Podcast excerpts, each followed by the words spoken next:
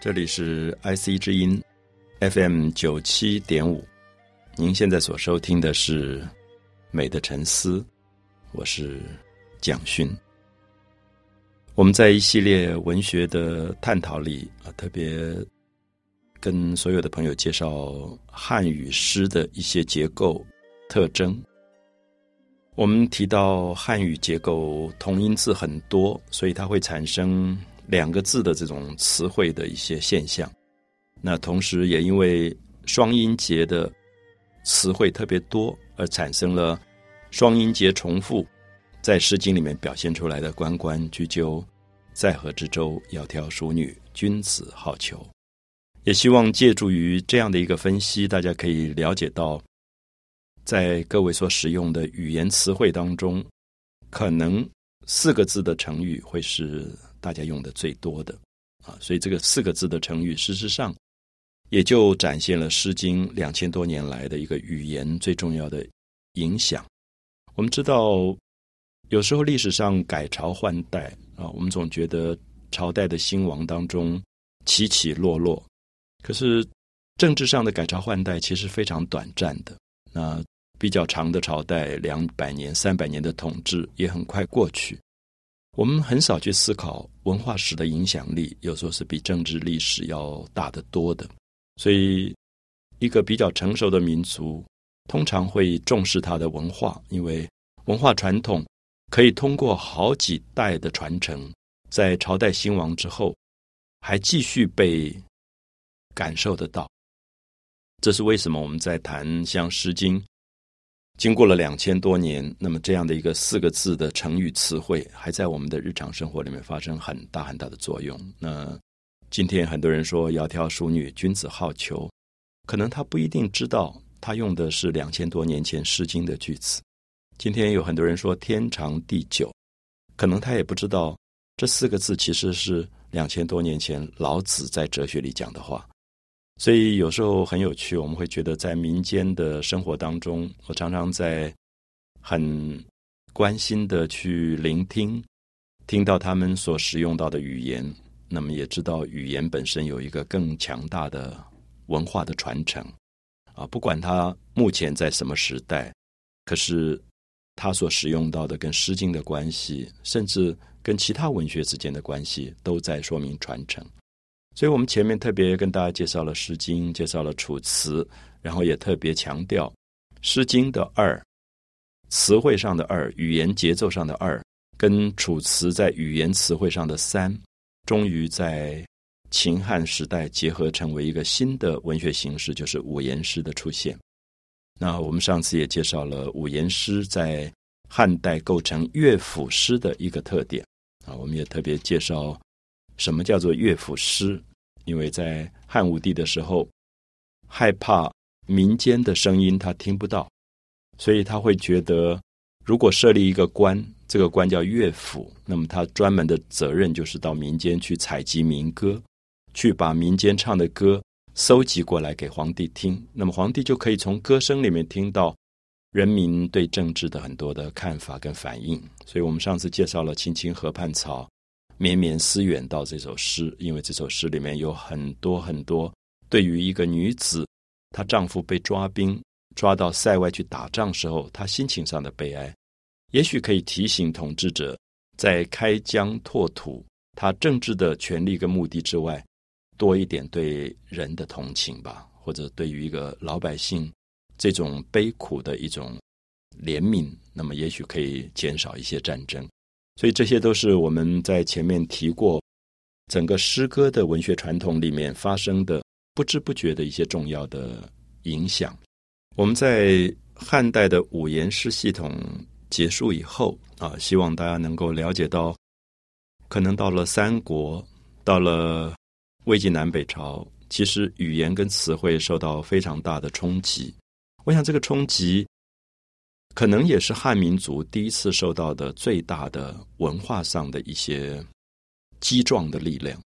那这个激壮的力量，我个人觉得不一定是不好的啊。比如说，进入三国以后，有一个时期，我们就称为魏晋南北朝。那这魏晋南北朝，魏指的是曹操建立的政权，就是曹操跟他的儿子曹丕啊建立的这个魏的政权。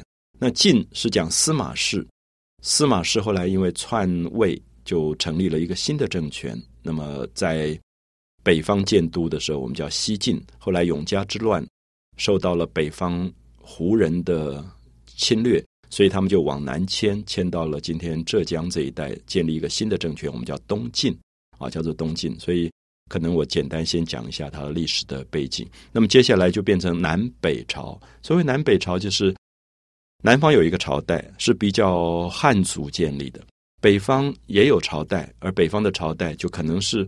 北方的很多新来的民族，游牧民族，这些胡人建立的，所以不知道大家有没有听过一个名称，我们叫做五胡乱华啊。五胡乱华就是五种不同的胡人。其实“胡”这个字是最早很多人认为是匈奴的 “Hans” 这个字翻译过来的啊，翻译成“胡”。可是后来就笼统的指北方在草原上游牧的这些民族，我们都称为胡人。那这五胡是哪五胡呢？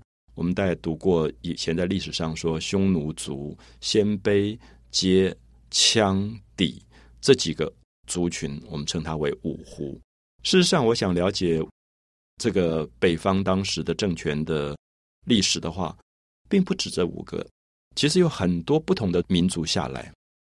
比如说，我们提到北魏啊，北魏这个民族它是鲜卑族啊，鲜卑族建国，他们原来姓拓跋。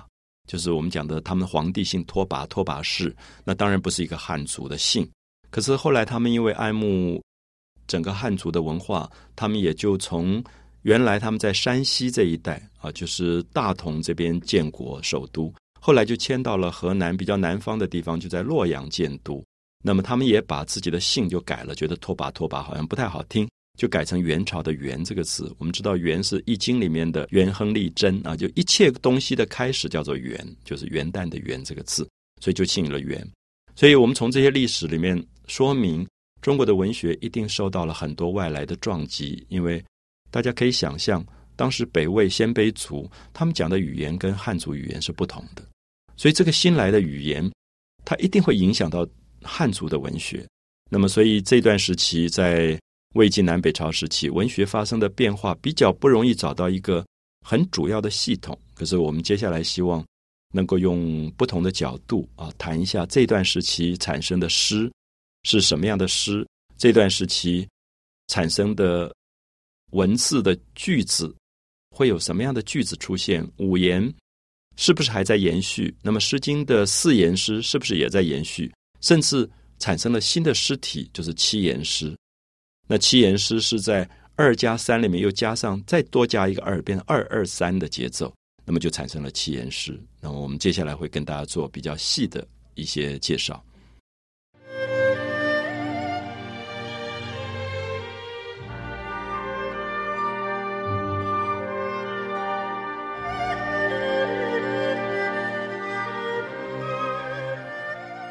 我们在提到汉代结束。转到三国、魏晋南北朝这段时期的时候，我们可能先在东汉的后期，嗯，停留一下，因为这段时期在文学史上出现了一种诗的风格，我们叫做古诗十九首。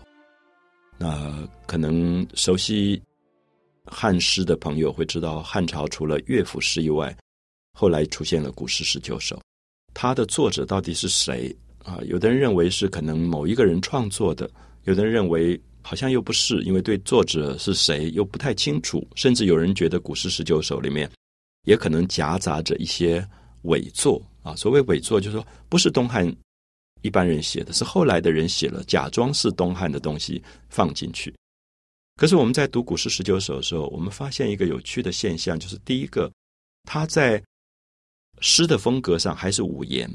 跟我们介绍的“青青河畔草，绵绵思远道”非常的类似，可是它有一个东西在改变。那个改变就是，原来汉乐府诗产生于民歌，凡是民歌，它的情感都非常的健康。我们上次介绍说，“青青河畔草，绵绵思远道”，这个女人她的丈夫被抓去当兵了，很久没有回来，所以她说：“远道不可思，素习梦见之。”她在做梦的过程当中都觉得好哀伤，因为。梦见在我旁，忽觉在他乡，其实是很哀伤的歌。可是到最后，民歌一定给人民一个希望，变成客从远方来，然后带了一封信，所以他读那个信，那个信里面内容说：上言加餐饭，下言长相忆，他就有一个比较圆满的、比较像民歌的结局啊。我们特别强调，民歌很少是以悲哀跟绝望做结束的。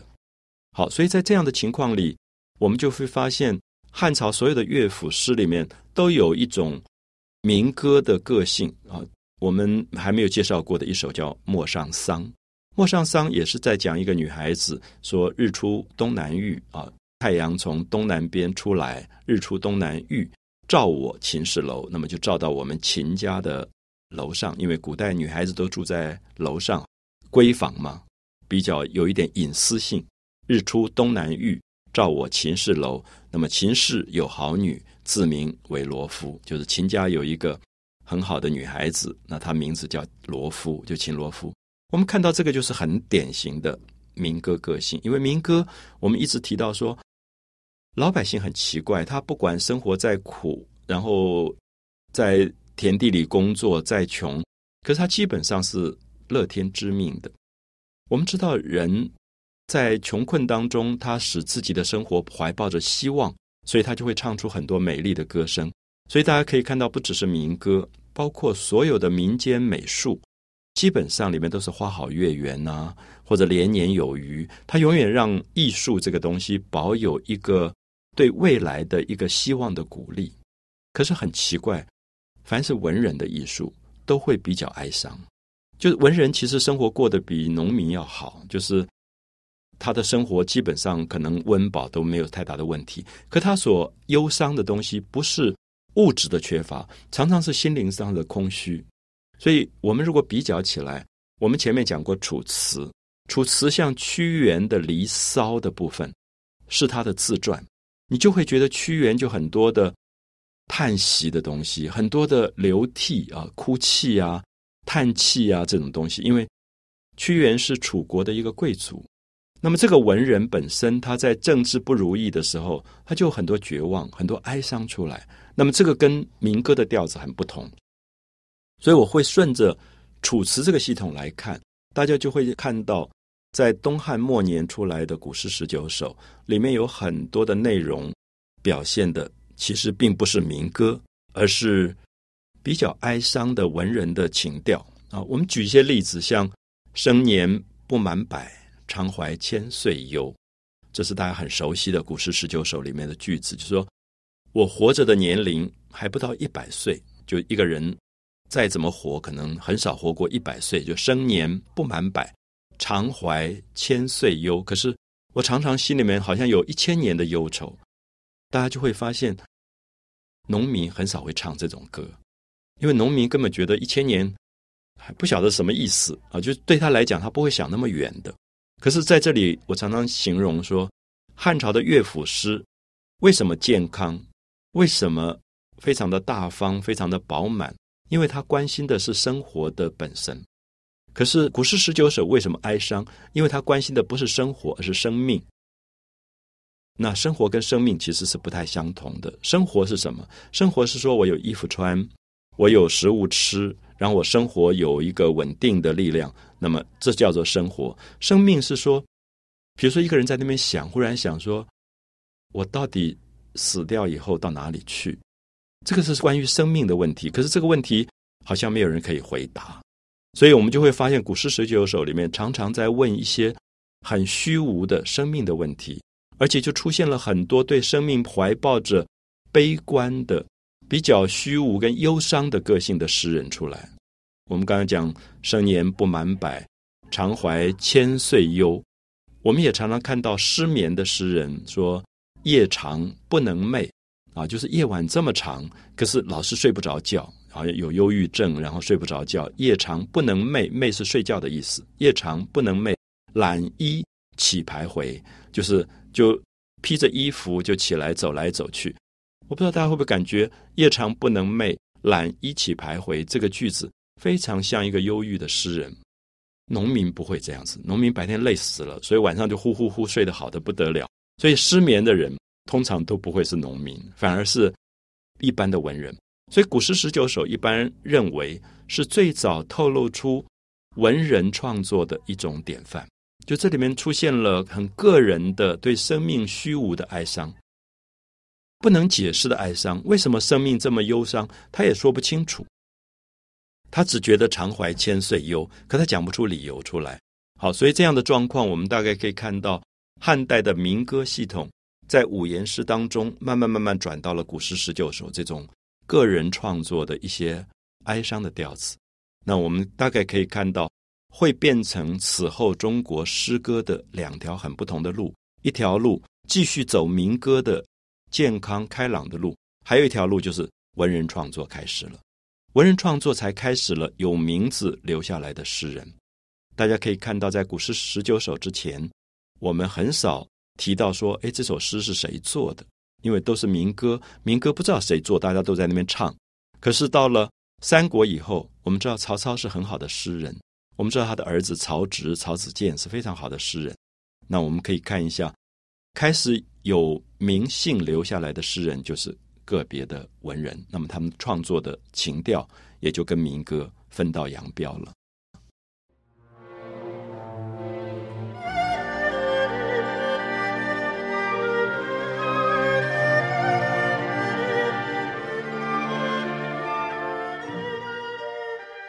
我们在。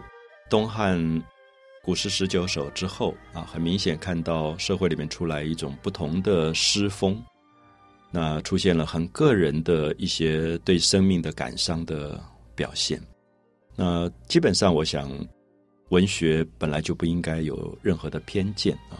虽然我一直提到，我觉得民歌、民间的诗有它的优点，就像《诗经》、像汉乐府。非常的健康饱满啊，一种在土地里面出来的声音。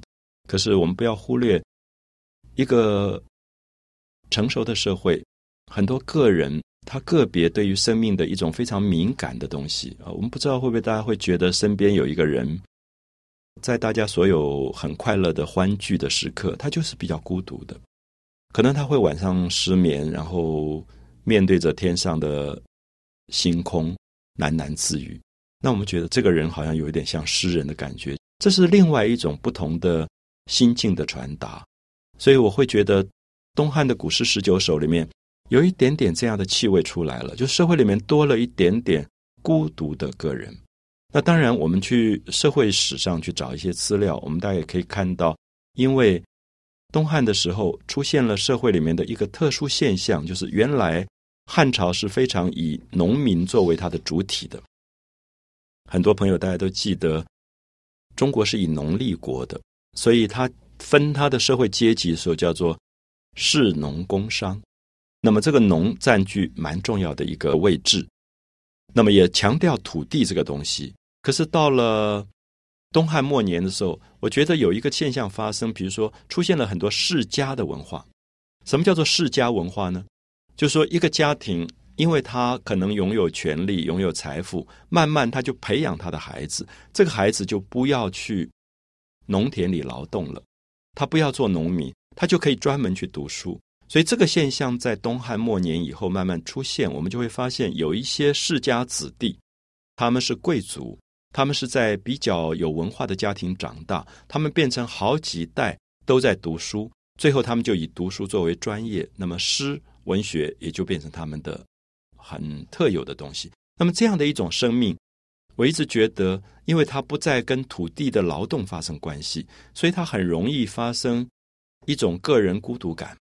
他在这个社会里面也并不是一个可以纳进群体里的人。所以下面我很想跟大家介绍，东汉结束了，那么在中国的政权里面出现所谓三国的现象。那么这三国大家很熟悉，就是曹操建立的魏。那刘备在四川建立的蜀，孙权在江南建立的所谓的吴，这三个国家，今天在戏剧里、文学史里面，就所谓的三国鼎立的时刻。我不知道大家记不记得，曹操是一个非常好的诗人啊。这一点也许很多朋友会认为，哎，曹操不是一个霸主吗？他是一个有野心的政治家。那么在现在戏剧里面，曹操都被画成白脸。所以大家都觉得他心机很深，阴谋很深。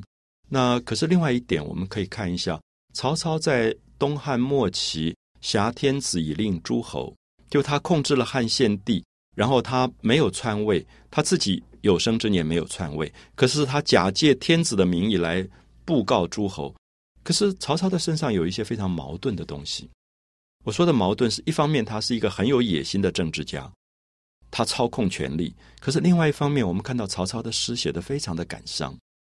可能大家都读过他的“青青子衿，悠悠我心。但为君故，沉吟至今。”这是非常美的句子。我们很难想到曹操这样的一代霸主，怎么会写出这么美的句子？有点像《诗经》啊，“青青子衿”，“青青”是那个绿色的衣服。我们现在觉得一个人大概少年人吧，残绿少年会穿一个绿色的衬衫，这样“青青子衿，悠悠我心”。就曹操觉得。那个穿着绿色衬衫的年轻人，就是他所爱慕的对象。青青子衿，悠悠我心。但为君故，就是我就是为了你的缘故啊，只是为了你的缘故，沉吟至今。沉吟就是作诗，我在这边不断念诗、读诗，就是为了你的缘故。好，所以我们看到这里面有一种非常柔软的儿女私情的一种情感在里面，而且充满了感伤。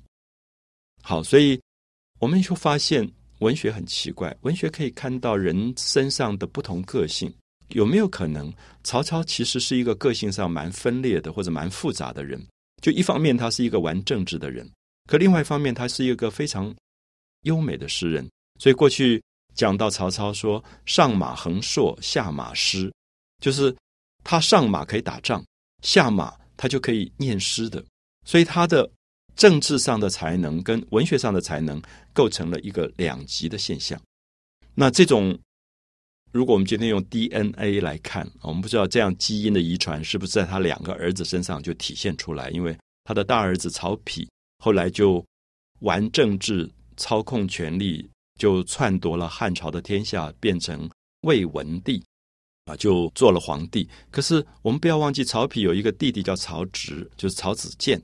那么在历史上说才高八斗，我们现在有个成语说这个人真是有才能，才高八斗就是讲的曹子建的典故，就是说天下所有的才能大概是一担，那么曹子建就独得八斗。好，所以在这里我们就可以看到曹植本身代表了一个最早写诗写的极好的一个文人的典范。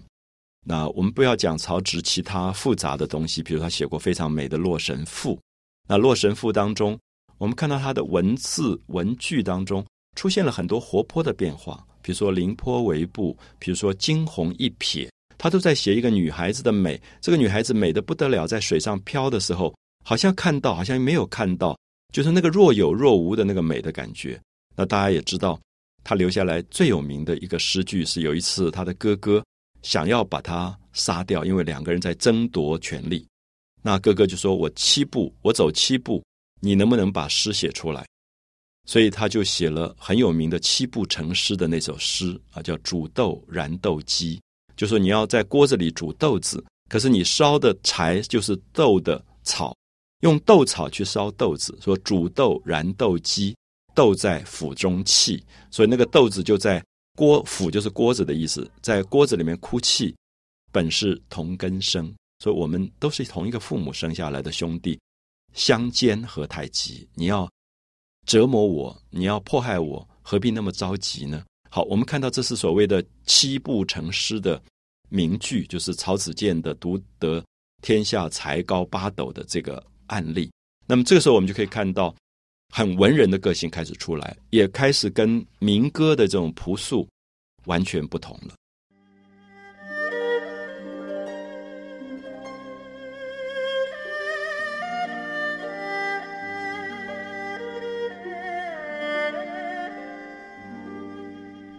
所以我们在很复杂的三国、魏晋南北朝这段时间，希望大家了解，就是曹操可能用完全《诗经》的句法在写诗，四个字，四个字啊，“青青子衿，悠悠我心。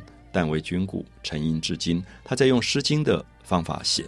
那么他的儿子曹子建在用五言诗的汉朝的乐府诗的方式，就是这个煮豆燃豆萁，豆在釜中泣。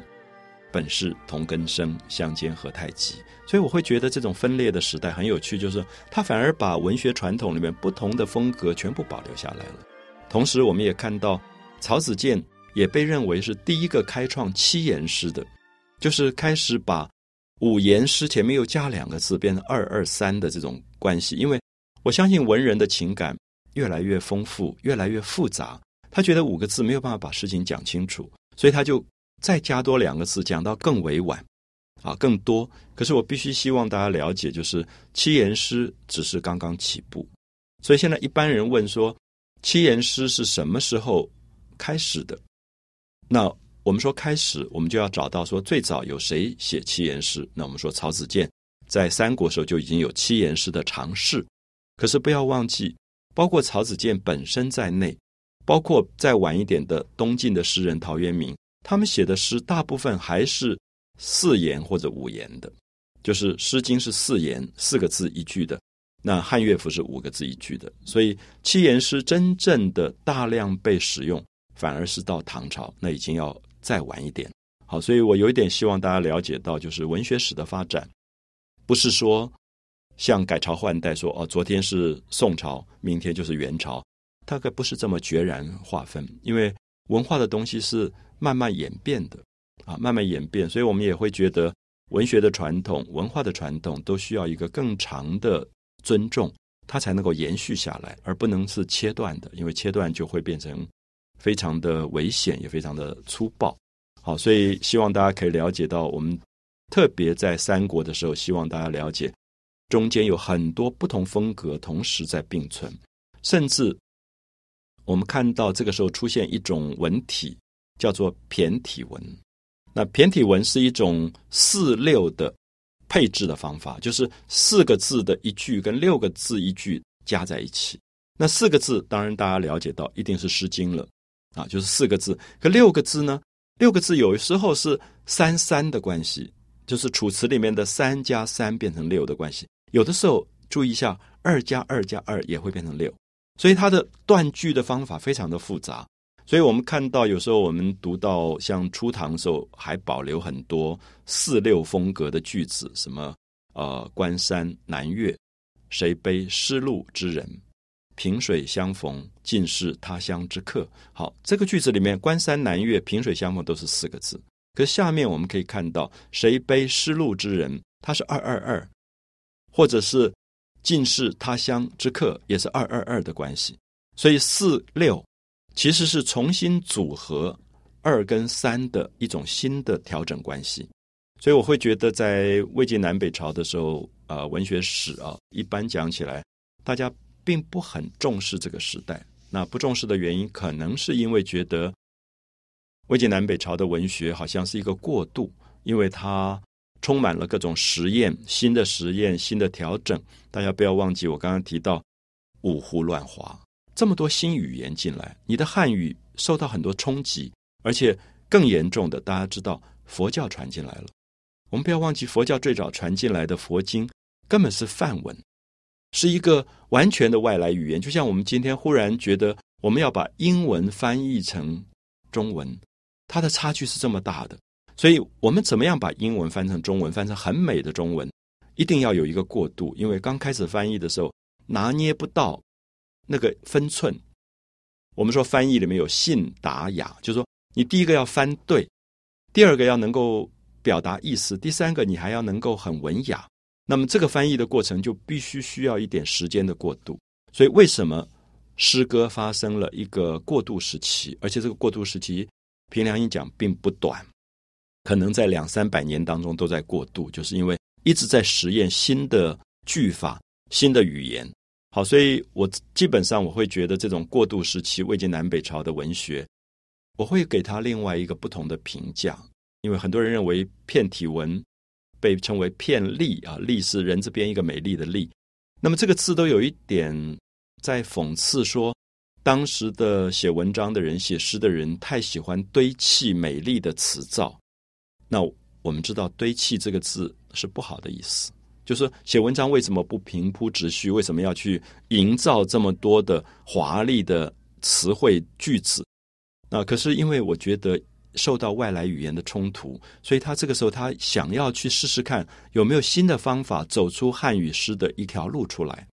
所以可能这个时候的诗人像包照啊，像谢灵运呐，大家都不是特别特别会注意到他们，因为比起唐代的李白、杜甫、王维，我想知名度是高很多的。可是我一直觉得过渡时期有过渡时期的辛，因为。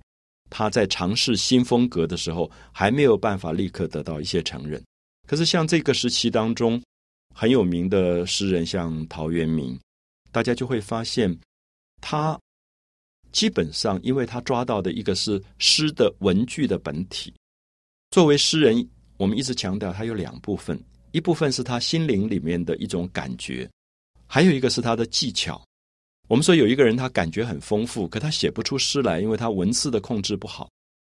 那还有一种，就是说心里的感觉不够丰富，可是他文字的训练很好。比如说，我们说某一个中文系，他要训练写中文，可是他可能感觉并不丰富，可是他技巧他都知道，怎么写五言诗，怎么写七言诗，楚辞怎么写，汉赋怎么写，他可能技巧很好，可他写不出来。那这个时候，我们就会发现，陶渊明走了一条路。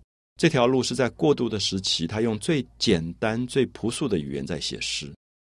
他写到“人生无根蒂，飘如陌上尘”，讲到人生好像没有根，好像花没有地，好像飘在空中，像飞在空中的尘土。这个时候，他用的技巧不复杂，可他反而讲出了那个时代当中最贴切的一种生命上的虚无感跟感伤感啊！特别是因为。